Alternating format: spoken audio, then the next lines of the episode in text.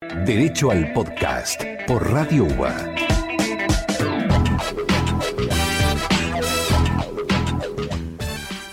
Bienvenidos a todos a un nuevo programa de Derecho al Podcast, el hijo emancipado de dosis de derecho. Yo soy Gon y hoy me van a acompañar en esta noche de 26 de agosto Felipe Ciberra, que lo tengo a mi izquierda en la pantalla, Daniel González Estier, que lo tengo a mi derecha de la pantalla, y Augusto, que está llegando en unos minutos nada más. ¿Cómo andan, chicos?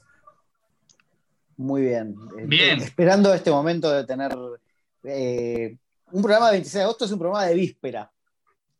Tal cual, tal cual, porque como, como, como todos saben, o casi todos seguramente saben, mañana es mi cumpleaños, pero ese no es el único evento importante que sucede en la Argentina los 27 de agosto. El 27 de agosto se conmemora el Día de la Radio en la Argentina y eh, este año en particular es el centenario de la primera transmisión de radio en la República Argentina que se hizo desde la terraza del Teatro Coliseo, obviamente el 27 de agosto de 1920, eh, por eh, un, grupo de, un grupo de cuatro chicos, algunos, algunos eran doctores, que se los denominó los locos de la azotea. Y eh, no sé chicos si saben, le pregunto a Feli y a, y a Mm. Dan, ¿cuál fue la primera transmisión? ¿Qué es lo que transmitieron esos locos de la azotea eh, por primera vez a través de ondas de radio en la Argentina? Un, un No clásico, un Boca. River. Un Boca River.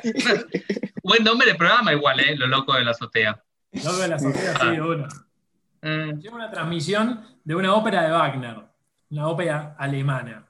Así que, bueno, en vísperas del, del centenario de la radio, estamos acá en poquitas, en cuatro horas, se va, va a hacer el, el centenario de la radio y mis 32 primaveras. Así que, nada, bueno, vamos a festejar las dos cosas juntas. Sí, qué, Muy qué buena loco edad, eh. también pensar Sí. lo que es la radio hoy en día, ¿no? Sin ir más lejos, Mm. eh, lo que estamos haciendo ahora es Vale. radio, porque este es un programa que habitualmente sale por Radio UBA, pero nos estamos viendo las caras a través de internet. O sea, ¿quién se hubiese imaginado hace 100 años que, que decían, che, esto que ustedes están transmitiendo acá con una antenita que es una ópera de Wagner? Yo no tenía el dato de la ópera de Wagner, sinceramente. Eh, Sí conocía la historia de los locos de la azotea, pero, mm, pero qué, qué locura cómo cambió todo la tecnología y en qué se ha convertido la radio. Y qué locura también que 100 años después la radio sigue vigente, porque la radio, sin, sin lugar a dudas, ocupa y ha ocupado históricamente un lugar en nuestras vidas, por lo menos. Yo no sé cómo serán las nuevas generaciones, pero mm, se, me hace difícil imaginar la vida sin radio. De hecho, mm, creo que la radio me ha acompañado en grandes momentos de mi vida, me acompaña todos los días, sin más lejos, cuando manejo en el auto, cuando voy a la oficina, escucho radio, es la forma número uno que tengo para informarme. Todavía tengo en mi cabeza, mira, vos me decís radio y tengo en mi cabeza eh, la canción con la que empezaba rapidísimo eh, el programa de la REA, eh, que, que, bueno, nada, eh, que marcó mi infancia desde ya. El tango, la- el AM, el sonido mono, eso tan característico de la radio, que hoy en día es muy difícil de escuchar porque tenemos el oído acostumbrado a otra cosa. Pero nada, la, la radio, eh, bueno, tenemos el tema de Queen también, Radio Gaga, que habla de eso, qué es la radio en nuestras vidas. Y hoy la radio en nuestras vidas, además, es un lugar donde nos encontramos con amigos. Mira, Mal, mal, totalmente. Bueno, vos sabés que me parecido con el tema de la, de la radio. Yo me crié en, en Tanti, que es un pueblito de muy pocos habitantes en las sierras de Córdoba, y en mi casa el, el- el- el elemento de culto, el electrodoméstico de culto no era la tele. En mi casa, de hecho, la, la televisión demoró en llegar. Yo era, yo era, era chico cuando la tele llegó a Tanti y no había demasiada tele, con lo cual la radio era lo que se escuchaba todo el tiempo, estaba todo el tiempo prendida en, en casa y me acuerdo que se, en casa se escuchaba, y se escucha el día de hoy, Cadena 3, ¿no?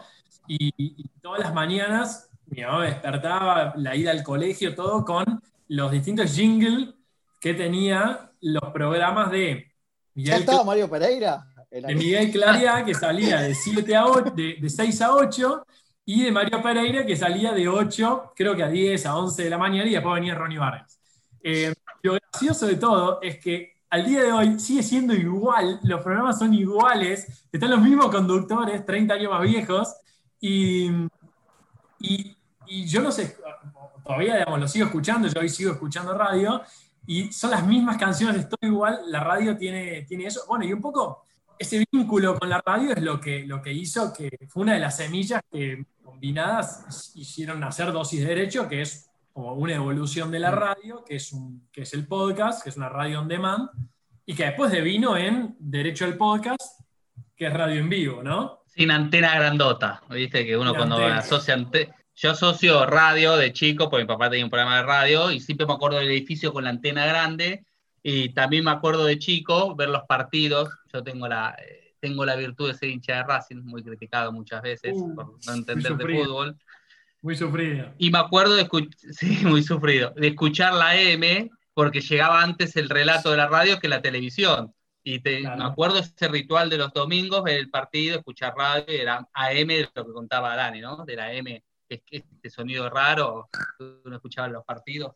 La radio, también hablando de fútbol, ha sido uno de los motivos por los que los equipos grandes son considerados grandes a nivel nacional, porque los, los domingos llegaban las transmisiones de los partidos hacia las provincias y los partidos que se transmitían en la radio eran los partidos que se jugaban en Buenos Aires. Por eso los equipos de Buenos Aires tienen, tienen tanta llegada y tienen tantos hinchas dentro de, la- de las provincias también. Eso, es- eso fue un efecto de la radio, porque si no, no se explica cómo una persona de, de Formosa o de Neuquén o de, o de Córdoba puede llegar a ser hincha de Boca, de San Lorenzo, de River, de Racing o de Independiente. Y tiene que ver justamente con la radio, que las transmisiones eran de los equipos de acá, porque lo más lógico es que alguien de Córdoba sea hincha de un club de Córdoba porque lo puede ir a ver habitualmente.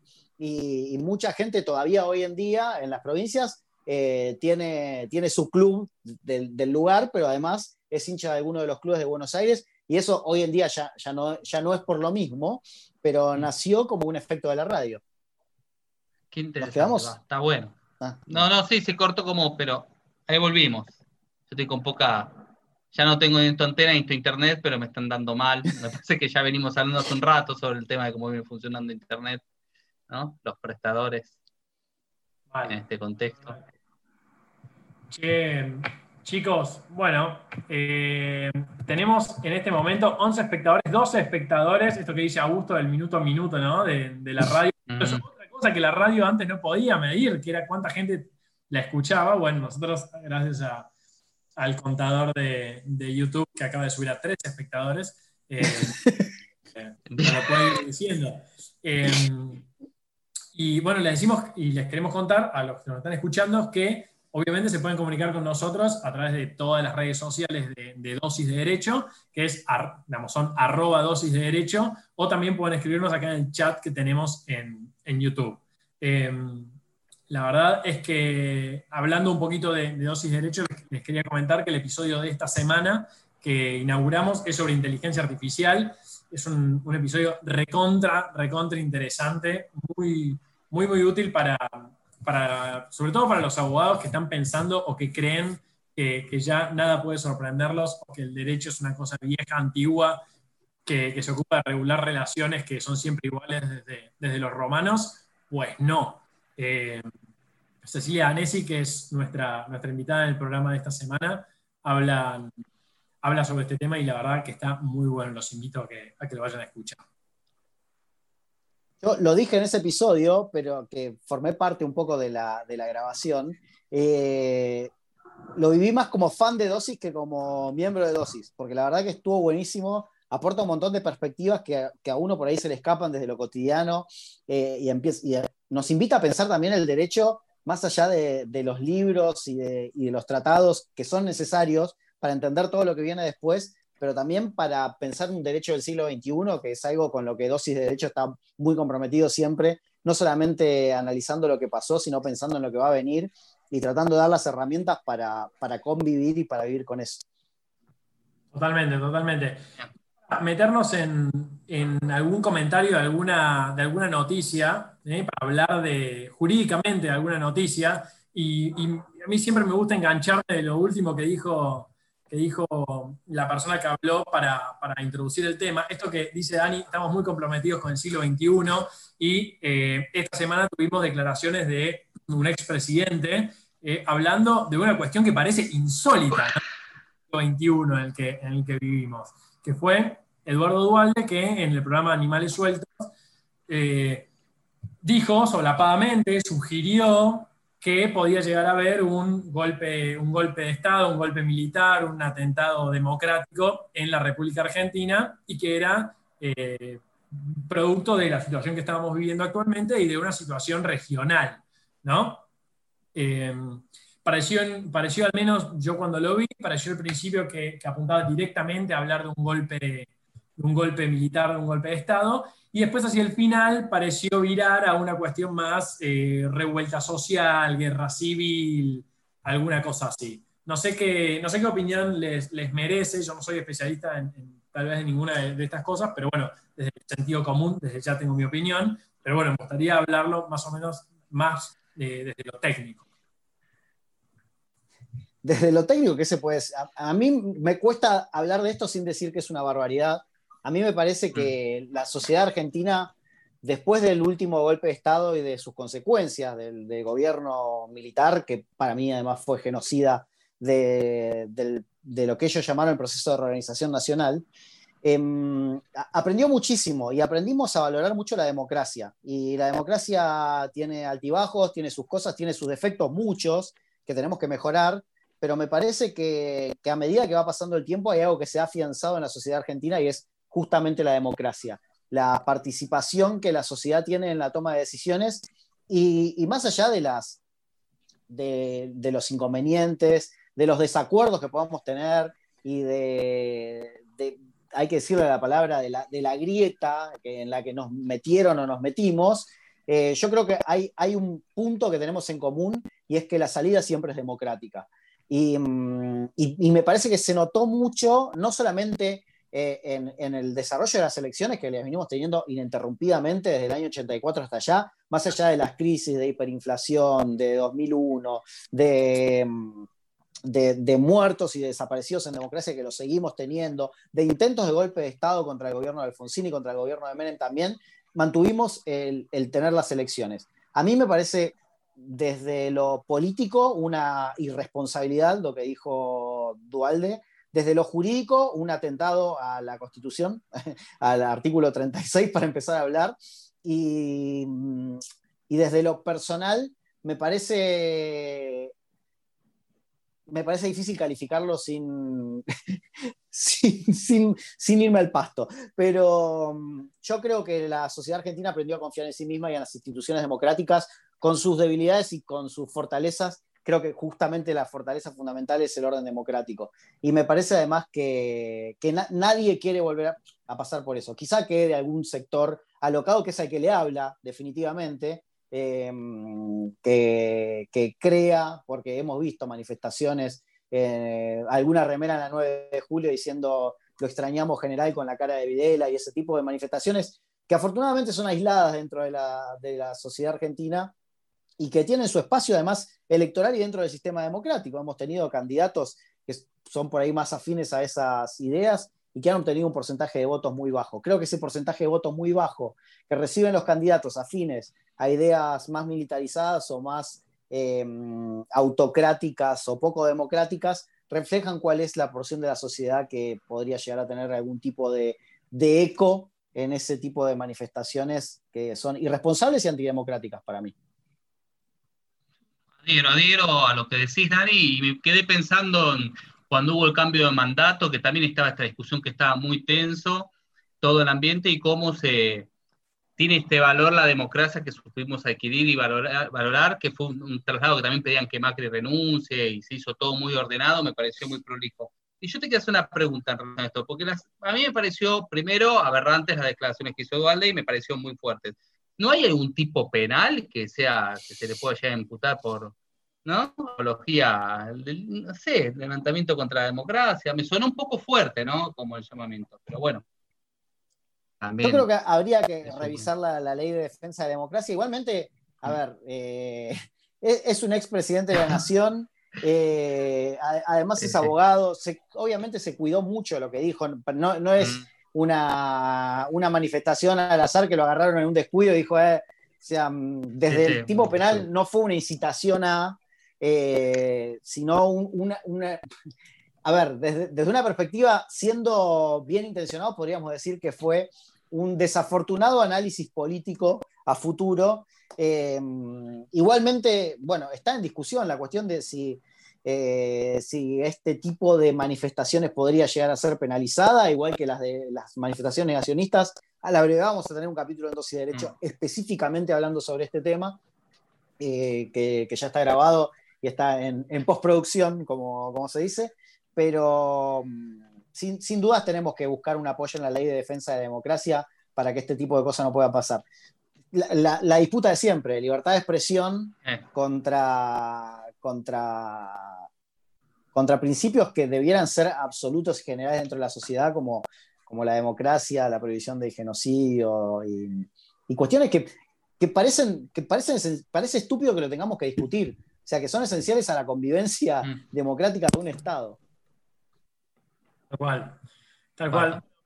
Mi opinión con respecto al tema de, de los dichos de Dualde es que Dualde, así como también lo dijo Dani recién, no es inocente, no se le escapó, lo dijo con mucho cuidado y que, y esto es una opinión personal, la, el sentido de, esa, de esas manifestaciones es poder acusar próximas manifestaciones públicas o sociales en contra de medidas del gobierno que generen marchas o que generen movilizaciones como intentos antidemocráticos o eh, semillas de revueltas o guerras civiles o eh, golpe de Estado.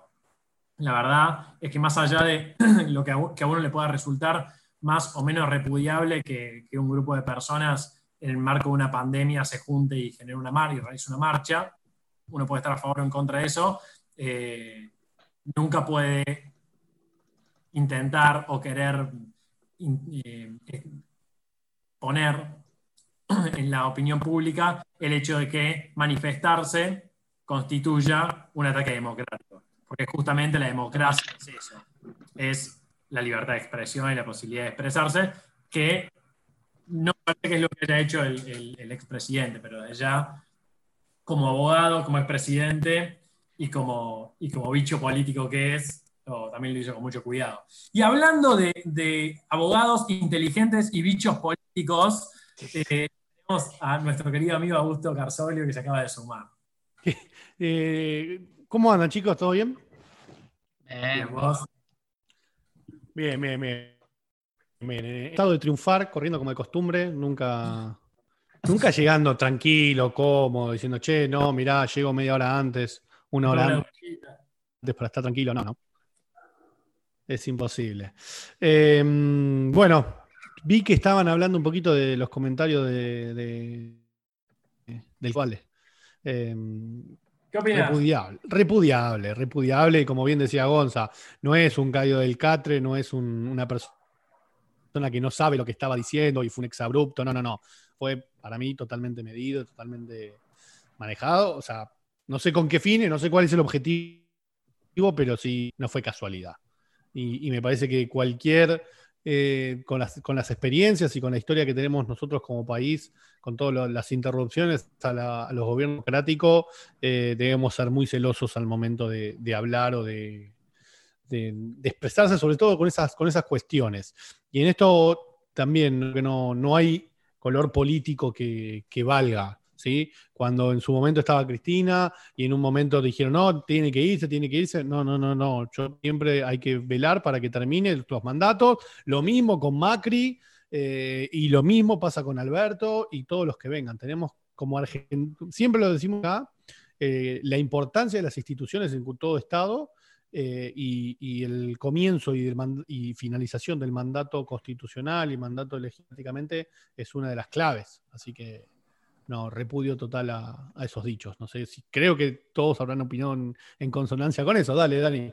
Sí, no, a mí me parece que ya sea que se analice como una, una forma de, eh, de advertir al gobierno desde un lugar de opositor o una, un guiño para que después los sectores más afines del gobierno puedan llegar a, decir, bueno, quienes están manifestando en contra son unos golpistas, me parece que la calificación que tiene cualquiera de los dos sentidos que se le dé o cualquier otro sentido que pueda llegar a tener es mala leche. no, no, no, no va más allá de, eso. Me parece, lo dije antes, me cuesta mucho eh, analizarlo sin exabruptos, pero la verdad que es algo que me, conmueve específicamente, me, conmueve personalmente, porque no puedo entender que, mm, que, se ponga en duda la continuidad democrática con todo lo que eso significa para, el pueblo argentino. Y, activa cosas, quizá la intención que tenía era esa, ¿no? Que se hable de él, un señor que se está, que se está poniendo mayor, que, que la historia lo tiene lo tiene olvidado, ¿no? Y que se ha tenido que ir por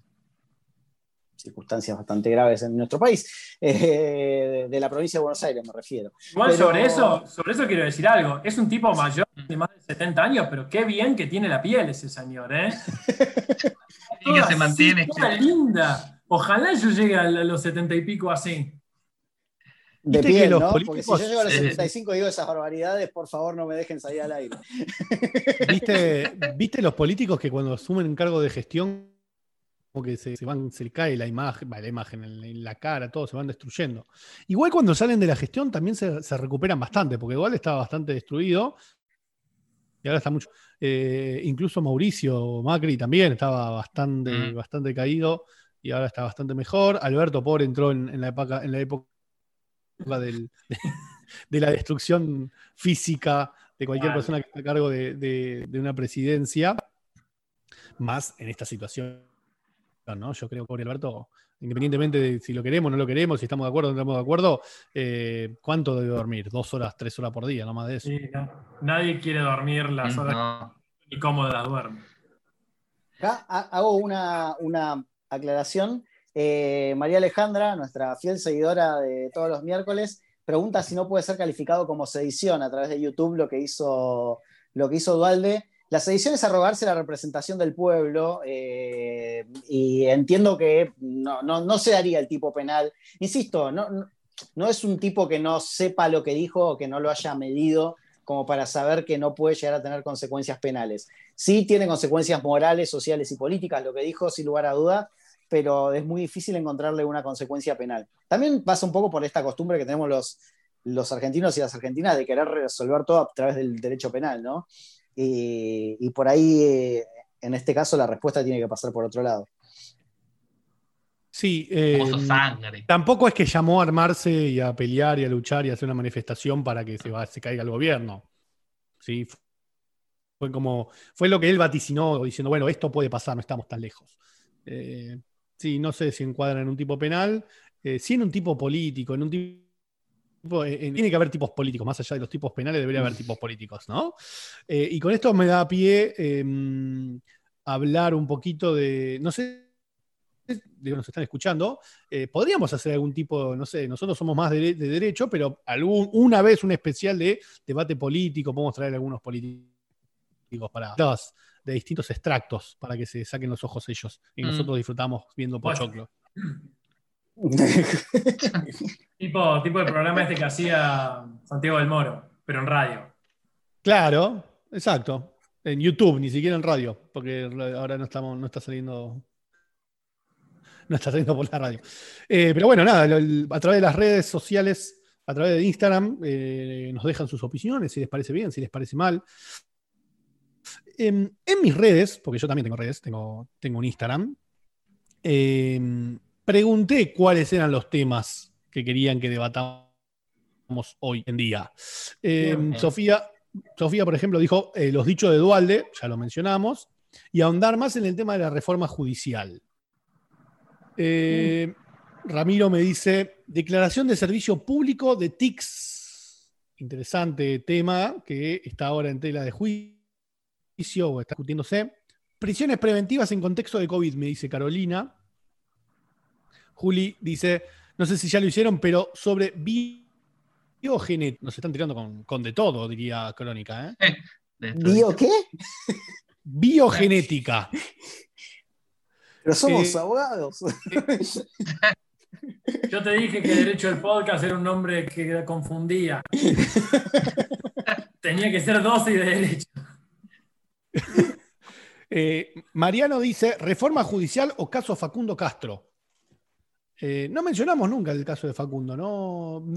sí, mencionamos más allá de, un estaría bueno que aparezca, eso lo, hemos dicho. Em, Sí. Y bueno, la, la verdad que es medio difícil hablar de. Y, creo, y mencionamos también que, que para mí es una desaparición forzada. Lo estuvimos discutiendo en el programa pasado, ¿no? No, lo discutimos No, en no. clase, Dani. Ah, en clase fue, perdón. Yo te veo a vos por Zoom y te veo en todos lados ya. Fue en clase, fue, fue un, un debate interesante. Y no, fue- no hablamos específicamente de Mundo, sino más que nada de, de Santiago Maldonado, eh, si era o no era una, una desaparición forzada de personas. Y yo con- ya con, con la, con- por lo menos con la pericia o con lo que, los elementos que más o menos se, se toman como válidos, para mí ya se va por tierra el hecho de que es desaparición forzada. Dani sostiene que sigue, sigue siendo porque, porque la muerte es por causa de- del accionar del Estado. Eh, eh, Bien. eso lo podemos discutir también. Pero tiro, De hecho, hay un, hay un episodio del, del podcast de Dosis de Derecho en el que Agus habla, trata el tema de- del, del tipo penal desaparición forzada de persona y eh, lo linkeamos con el tema de Santiago Maldonado. Lo cual Sí, pero, un poco más del tema. pero con Dani siempre tenemos estas, estas discusiones, como eh, en la última dictadura militar argentina, ¿hubo genocidio o no hubo genocidio? Y con Dani siempre dimos, hablamos, eh, está bueno esto. Y Estefanía, por último, me dice, eh, podrían realizar un análisis del fallo Arriola, ya que se cumplen 11 años. Yo la verdad que no estaba con la fecha, pero es un buen dato. 11 años de Arriola 11 años de Arriola. y seguimos teniendo la misma ley de mierda. De ¿Cuánto estupefacientes. Seguimos Sí, igual es que cuando volvimos de España. man. sí, sí, sí. Igual, con respecto a Arriola, sí, les recomendamos obviamente la- el capítulo de, de tenencia de estupefacientes o de, de principio de reserva relacionado con las tenencias de estupefacientes que está podcast eh, en la rama de- del derecho penal. Así que bueno, no sé, eh, ¿cuál te, te interesa, cuál les interesa, cuál les interesa comentar de estos temas? Si quieren debatir un poquito de, un poco de todo, ¿no? Eh, si quieren, yo tomo la posta, pongo, tomo la posta. con respecto a, a la declaración de, de servicio público de la telefonía móvil, telefonía, por, telefonía fija, internet y cable. Celular. Esas cuatro creo que están. cable. Sí, sí. la- eh, a ver, para los que... Televisión por cable es vicio ya, ¿no? Porque ya nadie ve televisión por cable. Ah, escúchame. No, no, no, escúchame. Vos porque sos un, un hombre de Netflix y de, de Prime Video, pero el cable es fundamental. No porque lo pague, yo uso el de otro, pero sí. Mm, Eh, bueno, pará. Para pasar un poquito en limpio para los que, los que sepan, ¿qué significa servicio público? Y esto me parece que es, es interesante y es importante remarcar. Cuando una actividad se la cataloga, se la, se la en el, en- el mote de servicio público, significa que esa actividad va a tener una regulación especial y va a tener una especial. Es decir, sale del mercado, del- de las normas, de las normas eh, clásicas del mercado de oferta y demanda, en donde el, el que ofrece eh, pone el precio que más le conviene o que más le cierra, lo que fuese, y empieza a intervenir activamente el Estado, y el Estado, eh, para poder hacer un aumento del precio, para hacer, deja de ser precio y pasa a ser tarifa, que es la diferencia, la tarifa tiene de característica que eh, cualquier modificación en la tarifa tiene que tener una previa aprobación del Estado, el artículo, eh, recuérdenme, 41 o 42 de la Constitución, ya no me acuerdo, establece precisamente que inclusive necesitamos una audiencia pública, se necesita una audiencia pública previa para eh, fijar las tarifas de los servicios públicos, con lo cual, eh, tras sacarlas de, de la ordinariedad y pasarlas a servicio público, implica qué es lo bueno, qué es lo malo. Hasta ahí vamos bien, no sé, Gonza, vos cursaste la misma materia que yo.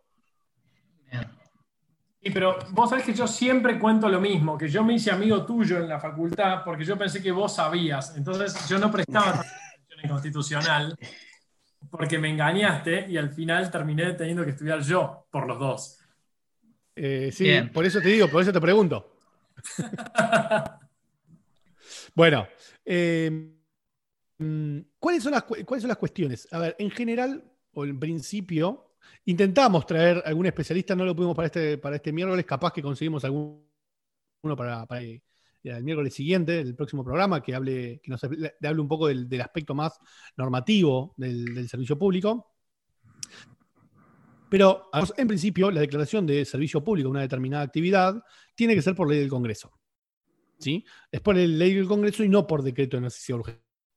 Es el primer cuestionamiento que se le hace a esta declaración de servicio público. Eh, del otro lado, les puedo decir, no, está bien, fantástico, va por ley. Este servicio público, hoy es servicio público y es esencial por la situación y el contexto que estamos viviendo. Entonces, no es que a mí dijimos paulatinamente, bueno, vamos veamos la posibilidad de declarar servicio público a determinadas actividades, sino que es servicio público hoy por este contexto.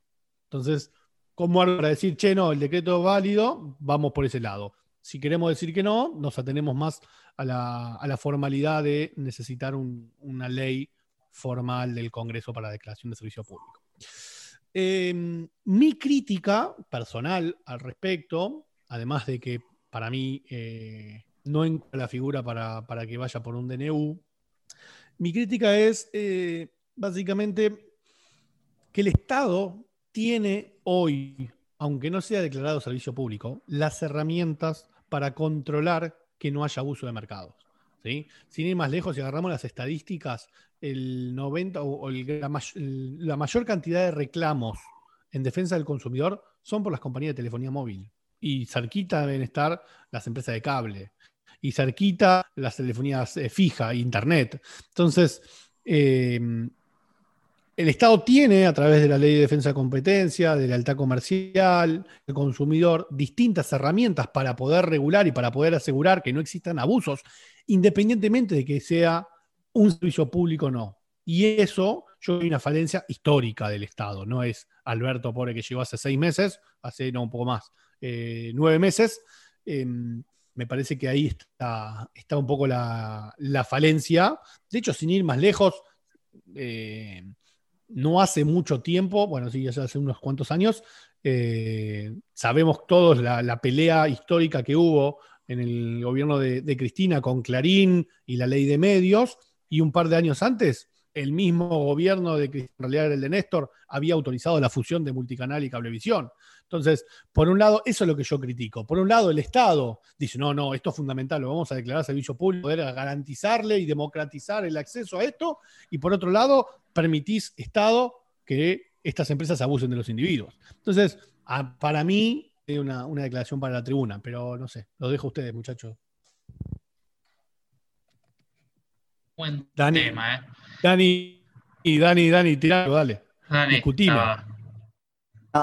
Yo creo que lo primero que hay que hacer es, informar en el sentido porque se está usando la palabra estatización, que no es lo mismo que servicio público. Entonces hay que aclarar que, no, que la determinación de que un servicio es servicio público no significa que vaya a estar en manos del Estado, sino que el Estado ejerce un control distinto, como bien lo acaba de señalar Augusto.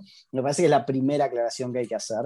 No se están, no se está estatizando, no se están estatizando empresas por decreto, sino que se le está dando un marco regulatorio especial. Em, yo soy partidario de que las decisiones importantes tienen que pasar por el Congreso. Eh, creo que hace a la esencia de la, vida republicana. Em, y creo también, que, y en esto estoy de acuerdo con vos, hay, hay, dos elementos fundamentales que nos llevaron a la situación que estamos ahora, que tiene que ver no sé si llamarla abuso de posición dominante, monopolio, o, podría ser cualquiera de las dos cosas que tienen que ver. Una fue la fusión de multicanal y cablevisión, eh, autorizada en su momento durante el gobierno de Néstor Kirchner, y la otra, el, cuádruple play y, la fusión de que cablevisión multicanal del Grupo Clarín con, personal Telecom que, se autorizó durante el gobierno de Macri. Creo que eso nos termina dejando eh, sometidos a monopolios y, los monopolios nunca son buenos para las prestaciones de servicio, porque se habla, ah, bueno, es un servicio público, ahora va a empezar a funcionar todo mal, no va a haber inversión. Bueno, pero pará, ah, ¿está funcionando bien? Es la primera pregunta que tenemos que hacernos. Em, yo, saben quienes me conocen, que soy partidario de que el Estado regule actividades y creo también que lo debe hacer eh, bien. y, ¿Alguna tenencia estupefaciente o no? ¿Cómo? Salvo la tenencia de estupefacientes. Vos sos, eh, eh, sos partidario de un estado de interventor, pero la parte de la, de la tenencia de la En la parte de la economía, sobre todo, soy partidario de. Este, la, la tenencia de estupefacientes, qué sé yo, no sé, es, es- es discutible. Em, pero. Perdón, fue una chicana, perdón, perdón. No, no, no, está perfecto. De- nos ¿eh? conocemos hace mucho. Nos conocemos hace mucho. Em, pero justamente cuando el Estado no interviene, o, o mejor dicho, cuando interviene mal, porque acá no estamos hablando de no intervención del Estado, estamos hablando de que las veces que intervino el Estado, les dijo, hagan lo que quieran. Entonces después llegamos a una situación en que al hagan lo que quieran nos termina sometiendo como usuarios y consumidores y ahora de repente hay que ver cómo se, a- a- se ajusta más o menos eso porque nos encontramos en una situación en que nuestro trabajo, nuestras relaciones personales, nuestras relaciones sociales, nuestra educación y hasta nuestra salud en algún aspecto depende de dos empresas. Entonces, eh, ¿de qué forma? Porque esas dos empresas tranquilamente, si ahora vos te dicen, che, mira, a partir del mes que viene tu, tu servicio de internet va a valer 5 mil pesos y lo vas a pagar, porque con ese servicio de internet vos te comunicás con tu familia, trabajás, te, te comunicás con Es- los médicos, te comunicás con tus amigos y, y haces derecho al podcast y dosis de derecho, eh, que, que es lo fundamental de todo esto, ¿no? Eh, entonces, me parece que tiene que haber un marco regulatorio para eso y ese es el problema que hay cuando el propio Estado facilita las condiciones para que existan los monopolios. Entonces, eh, se viene haciendo todo mal. Eh, yo tenía un, un jefe que me decía una cagada no se arregla con otra cagada, y eso es, eh, es, es cierto es cuando se aplica en todos los ámbitos de la vida. Eh, el tema es fijar políticas de Estado relacionadas con esto, o sea, con, con, con los servicios que efectivamente son esenciales para nuestra vida, la electricidad, el gas, las telecomunicaciones. Vimos en el siglo XXI, no podemos decir que las telecomunicaciones no son un servicio esencial. Ya se está hablando a nivel internacional del Internet como derecho humano. Eh, de hecho, es algo que incorporamos en, en el curso de Derechos Humanos. Entonces, eh, necesariamente, si, si tiene que estar garantizado como derecho humano el Estado, hay algo que tiene que hacer ahí. El tema es que ahora el Estado tiene que hacer algo para arreglar todas las cagadas que hizo en los últimos 20 o 30 años en relación con eso. No, la discusión es si la forma de hacerlo es mediante un DNU, ¿no? La forma de arreglar todas esas cagadas es mediante un DNU. Yo, perdón, eh, eh, y acá el apoyo un poquito a, a Dani, raro. No sé si es por DNU. eh, Yo creo que podés encontrar argumentos para hacerlo por, por- por DNU. Eh, por el contexto, sobre todo. A mí, la necesidad de declaración del servicio público, podemos llegar a decir que, que- que es una, una necesidad y una urgencia que no eh, el- el- el- la dilación que puede llevar un proceso legislativo, o por lo menos hacerlo provisoriamente hasta que el Congreso efectivamente lo eh, pero me parece que lo más importante es vayamos al, al- al- kit de la cuestión. Esto va a transformar, va a garantizar re- realmente que vayamos a tener un mejor servicio y un servicio que paguemos adecuadamente. Eso es lo que a mí me llama la atención, porque los otros servicios públicos que ya fueron declarados por el Congreso, por su ausencia.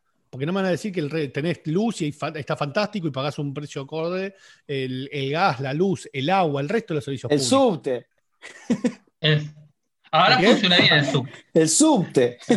El subte. Eh, una cosa, yo el otro día publiqué en, en Twitter, eh, eh, me hablan que, de vuelta, como que la declaración de servicio público significa la salvación. Muchachos, 8 millones de personas en la Argentina no tienen acceso al agua potable. ¿Sí? Y está declarado de servicio público hace, no sé, 150 años. Entonces, eso no me garantiza nada. Por, eso, para mí, es para. Yo lo puse en, Twitter, dije, para mí es para la tribuna, ¿no? Jodamos. Sí, Dani.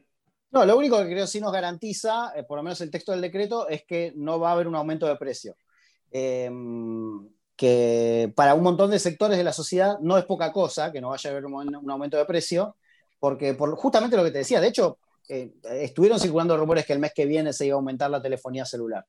Y, mm, y me parece que en este contexto, en donde hay un déficit de, de actividad laboral, hay un déficit de actividad comercial, hay un déficit de actividad industrial, eso significa que en general los argentinos estamos teniendo menores ingresos, que una actividad esencial para mantener este estado de las cosas te, te saque mayor porción de esos pocos ingresos que estás teniendo, puede llegar a representar un problema para un montón de personas. Entonces, desde esa perspectiva, lo veo como algo positivo. El tema va a ser ver también de qué forma eh, se garantice la calidad del servicio. No digo que mejore, pero que por lo menos no empeore, porque ya bastante mal funciona. Eh, obviamente es difícil mejorar algo si vos no tenés medios para inversión. Igual la discusión entre inversión y tarifas en Argentina da para, da para un tratado, ¿no? ni siquiera te digo para un programa específico. Pero. ahí, Alejandra, perdón. Termina, termina, Dani. No, no, no, es eso. Esencialmente que creo que lo que sí se puede ver como un aspecto positivo es que nos garantiza que al menos hasta fin de año va a mantener el precio y esperemos que, aunque más no sea, mantenga también la calidad. Podría hacerlo por decreto, podría también por DNU prohibirle el aumento sin declaración de, servicio público de acá a sí, Sí, sí, absolutamente. Por eso, por eso de vuelta. Eh, ahí, em, Julieta dice que ella ve Hermanos a la obra. Lo sé por fuente, porque Julio Gonzalo dice que no. No ves cable, Gonzalo, ese es tu problema. No. ¿Cómo? No ves la tele. Yo, ya no vivo en un mundo en que pueda concebir que la tele me muestra lo que quiere a la hora que quiere y no al revés, en la que yo le quiero ver a la hora que tenés el on demand. Mm. Tenés ambas para atrás para cuando querés. Son dos hermanos canadienses, uno es arquitecto, el otro creo que es eh, corredor, compran casa, las reforman, todo, es una, locura. Son unos que son gemelos, me parece. Vos sabés, Agus, que en realidad mi problema es que la tele, el cable es pago. es verdad. Pero también sé que, se puede compartir, no importa. Eh, mm. Ahí Alejandra dice: ¿es para la tribuna o para controlar medios que estén vinculados con las empresas de cable y telefonía? Yo, y acá voy a tomar la posta, eh, como primer detractor o primer, siempre que pego a este tipo de cosas, no lo veo que sea directamente para controlar, que dice voy a declarar servicio público a un medio o a un solo eh, empresa que brinda este servicio. Eh, no, la, no es generalizado, con lo cual no es para uno solo. Pero bueno, no sé ustedes qué opinan. A ver, el tema de ah. No, dale, Feri, dale, que yo ya hablé un montón. No, no, comparto la postura de Agus. Me parece más que es una, una situación para controlar el contexto, ¿no? Porque igual que Dani, escuché que decían que iban a aumentar los servicios. El contexto también está muy difícil con, con, con esto que venimos con la pandemia, ¿no? Estamos hace ¿cuánto? Ya 160 días, economía parada, y, la verdad que todo nos estamos apoyando por medios, hasta nosotros mismos, por internet, servicio, todo, y... 150, 159 días de cuarentena y hoy se acaban de registrar 10.550 casos. Hoy 10.000. Opa. Tremendo. Récord total. ¿eh? Acomodate porque te vas a quedar ahí un tiempo más, Feli. ¿eh? no, pero a mí me tocó la guardia presencial, por lo menos dos turnos, trabajé en forma remota, con lo mal que manda internet, se va solucionando. Eh, sí, a ver, bueno, ¿qué otro tema teníamos acá en el, en el tintero? Tenía varios.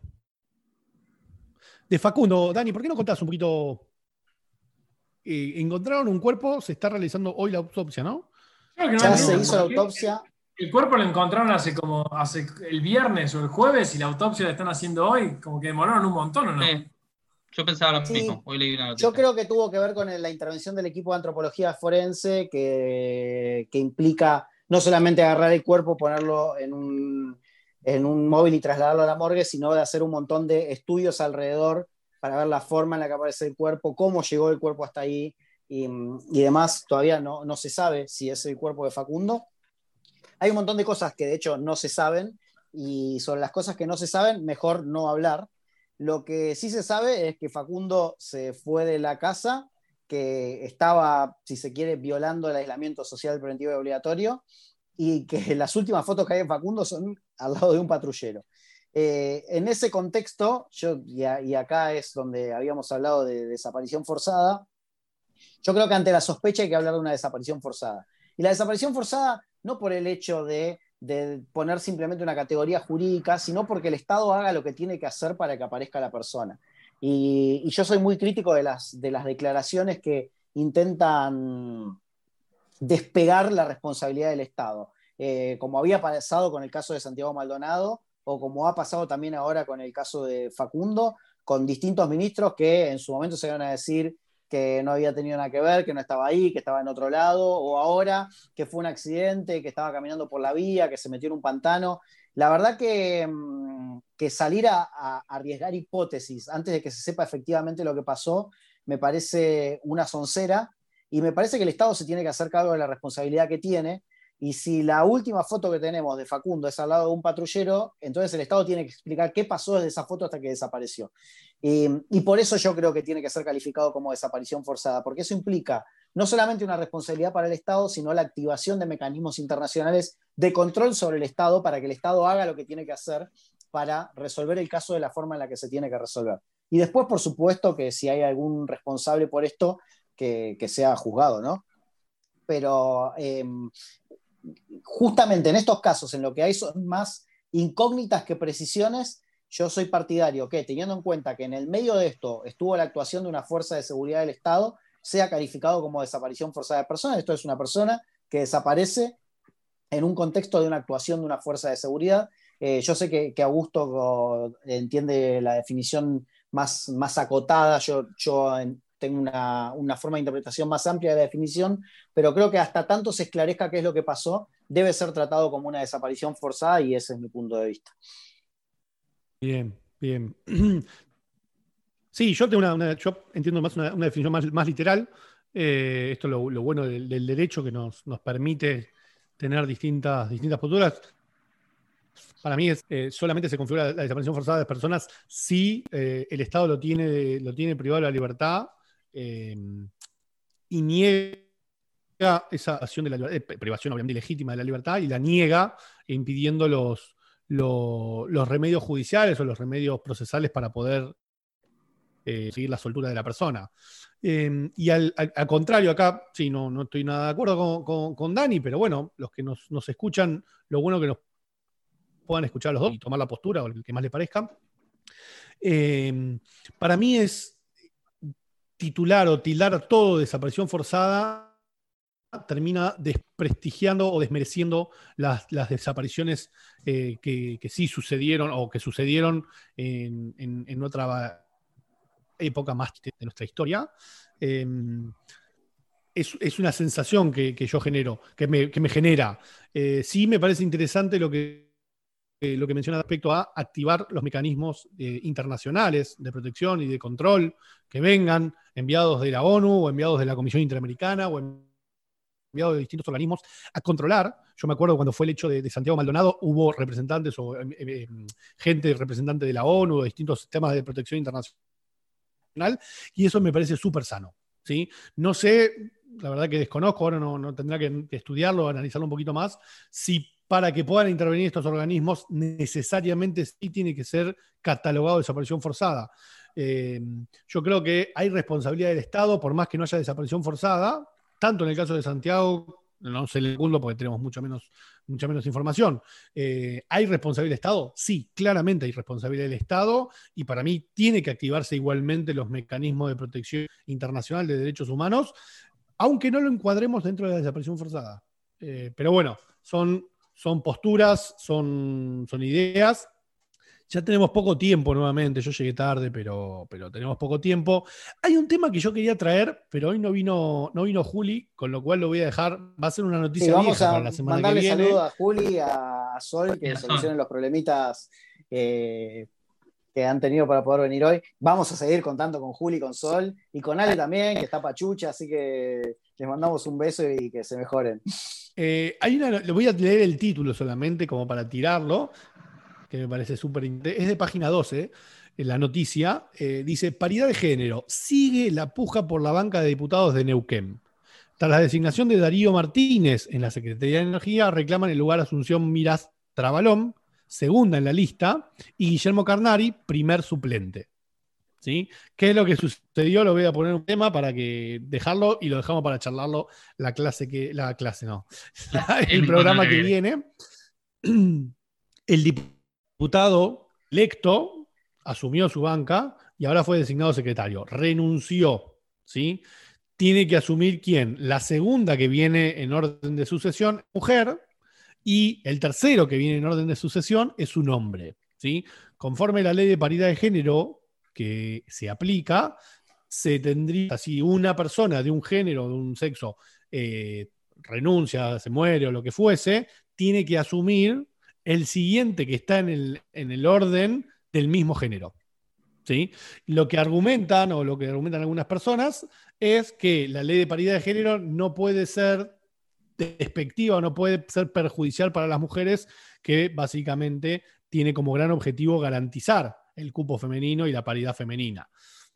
Lo vamos a discutir con la quiero, quiero hablarlo personalmente con ella y al aire, ¿no? Claramente. Yo si no me ¿eh? aburro.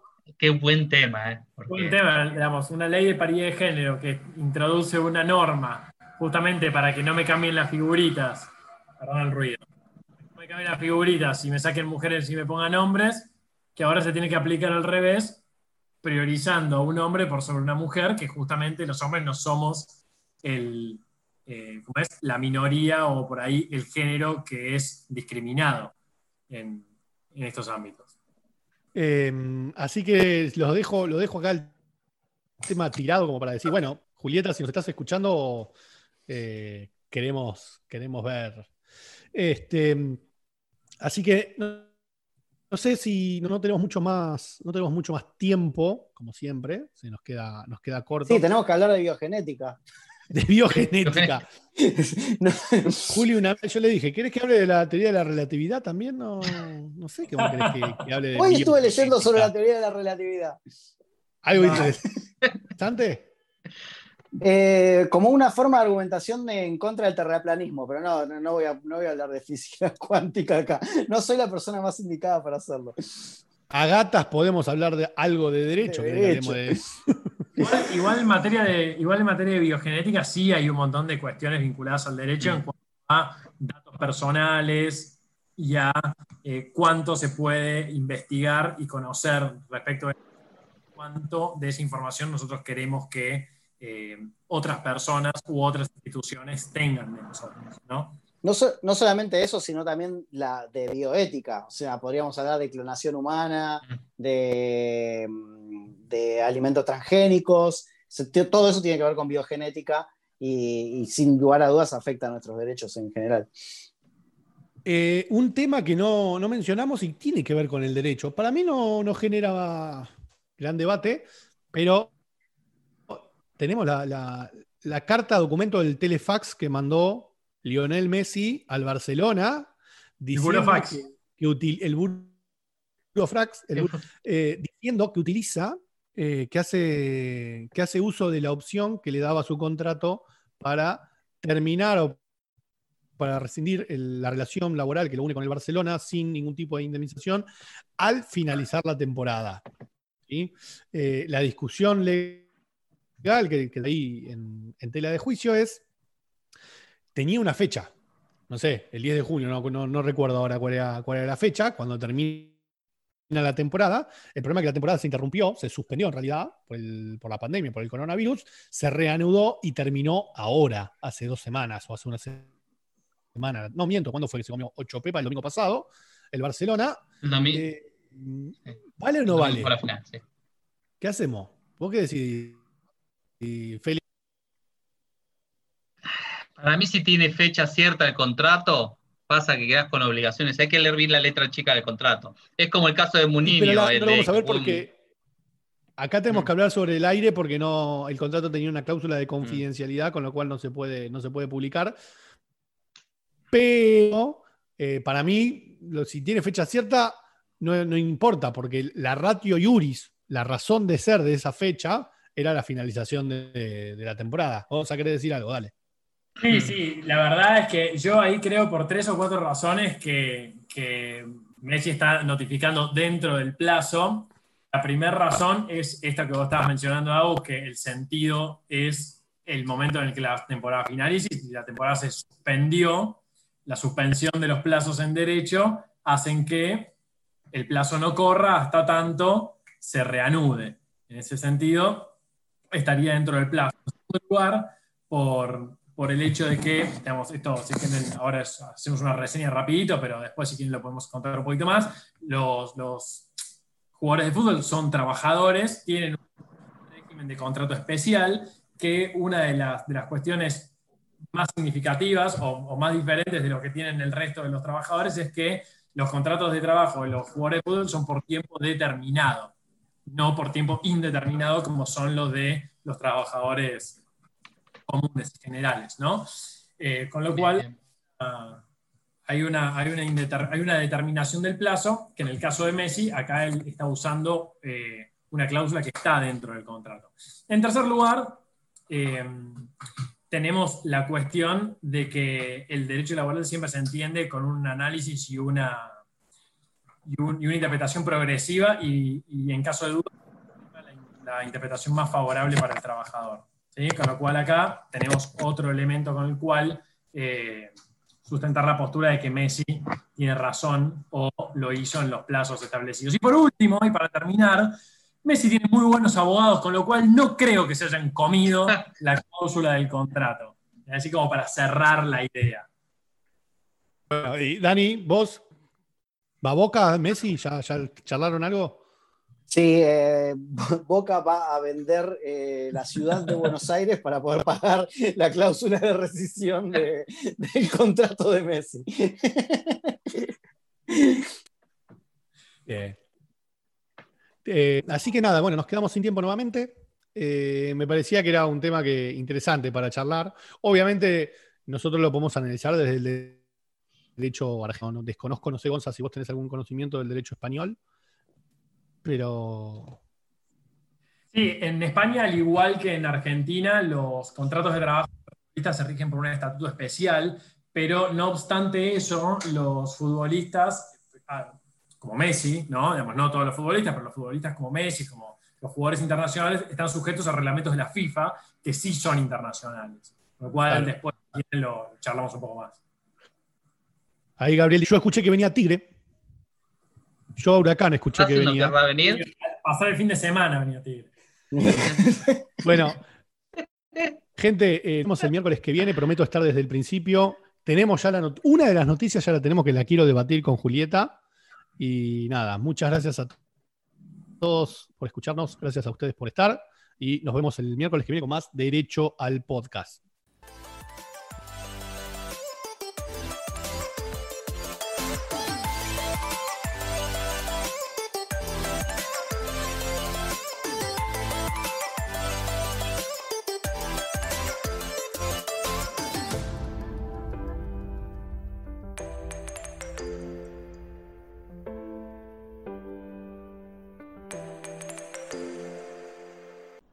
Te gustó este episodio, no te olvides que hay muchos más en la plataforma de audio que elijas. Estamos en Spotify, en Apple Podcasts, en YouTube, en todos lados. Así que no te olvides de ir y buscar lo que necesites.